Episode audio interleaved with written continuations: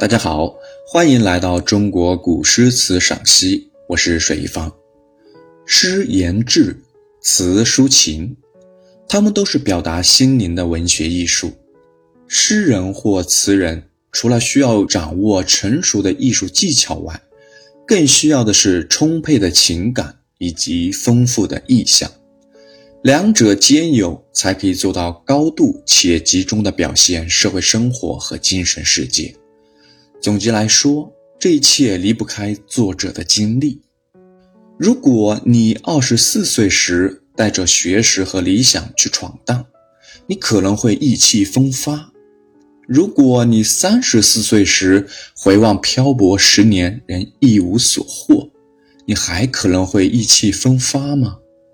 如果你四十四岁时被皇帝赐金放黄，曾经的理想如此接近，却终归如梦一场，你大概会从此一蹶不振吧。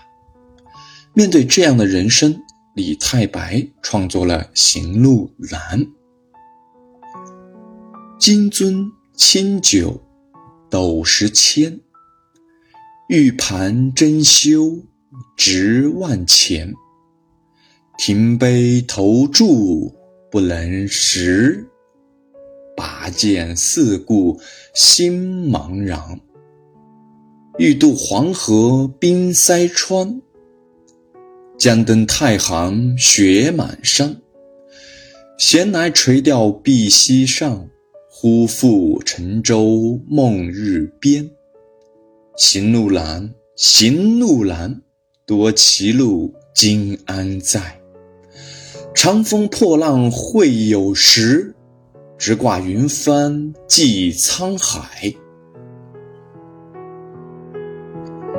出于对李白的深厚友情，也出于对这样一位被弃置的天才的惋惜，朋友们不惜金钱设下盛宴为之饯行。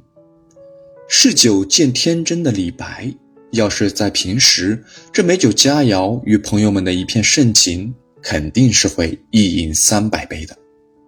可是。这一次，他端起酒杯，却又把酒杯推开了；拿起筷子，却又把筷子放下了。他离开坐席，拔下宝剑，举目四顾，心绪茫然。紧接着，又用“冰塞窗，雪满山”象征人生道路上的艰难险阻。一个怀有伟大政治抱负的人物，在受召入京。有幸接近皇帝的时候，皇帝却不能任用，被赐金还山，变相撵出了长安。这不正像遇到冰塞黄河、雪拥太行吗？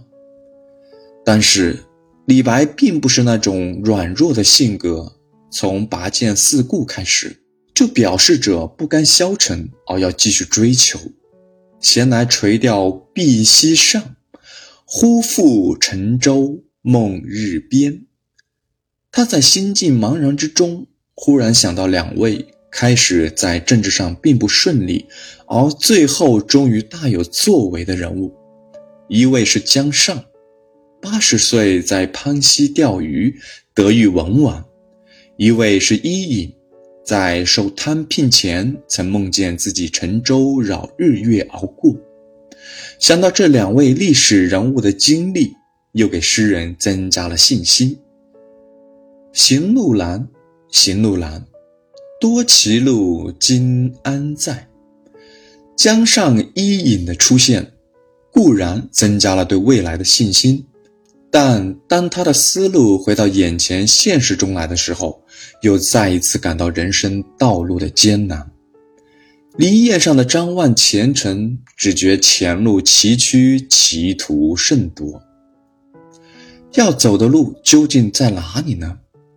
感情在尖锐复杂的矛盾中再次回旋。但是倔强而又自信的李白，绝不愿在离宴上表现自己的气馁。他那种积极用事的强烈要求，终于使他再次摆脱了歧路彷徨的苦闷。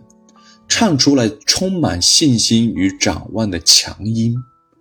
长风破浪会有时，直挂云帆济沧海。他准备冲破一切阻力，去施展自己的抱负的豪迈气概和乐观精神，给遇到挫折、遭遇困难、受到打击而感到前途茫然的人们一种信心、一种勇气、一股力量。他相信，尽管前路障碍重重，但仍将会有一天，乘长风破万里浪。挂上云帆，横渡沧海，到达理想的彼岸。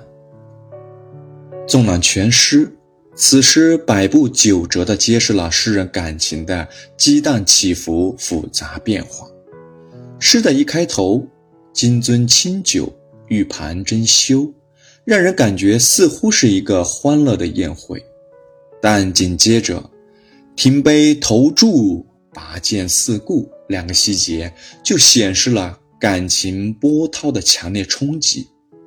中间四句“刚刚感叹冰塞川，雪满山”，又恍然神游千载之上，仿佛看到了江上伊尹，由微贱而忽然得到君主重用，诗人心理上的失望与希望，抑郁与追求。急剧变化交替，行路难，行路难，多歧路，今安在？